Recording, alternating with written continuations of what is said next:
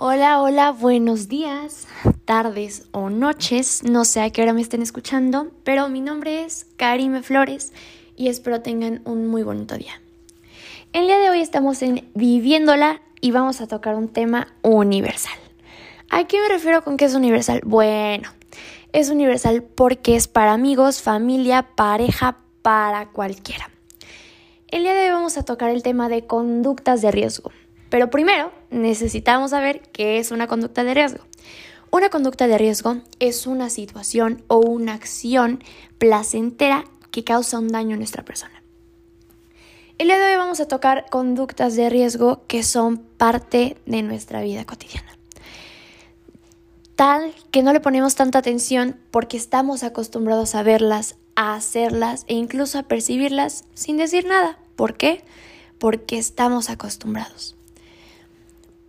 El día de hoy quiero hablar sobre la ingesta de alcohol y la ingesta de tabaco.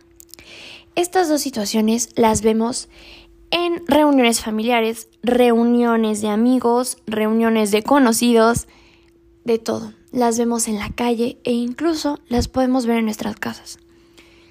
Yo creo que ingerirlas es a decisión de cada quien, porque todos somos libres de hacer lo que queramos con nuestra mente y con nuestro cuerpo. Pero lo que sí me gustaría hacer es un, un cambio. ¿Por qué? Para tener un poco más de conciencia de qué son. ¿Por qué son conductas de riesgo? Yo creo que todo en exceso hace daño, porque el exceso es consumir o hacer más allá de lo que se necesita, más de lo que uno necesita. No debería haber nada en exceso, ¿por qué? Porque eso a la larga o a corto plazo puede causar un daño en nosotros. Creo que medidas de prevención para estas conductas de riesgo sería equilibrar las cosas.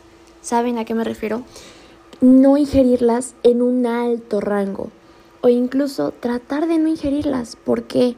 Porque pueden causar un daño en nosotros y alrededor de nosotros. Así que de verdad espero pueda ayudarles este podcast, que lo puedan escuchar, que les pueda causar conciencia. Me despido y muchas gracias.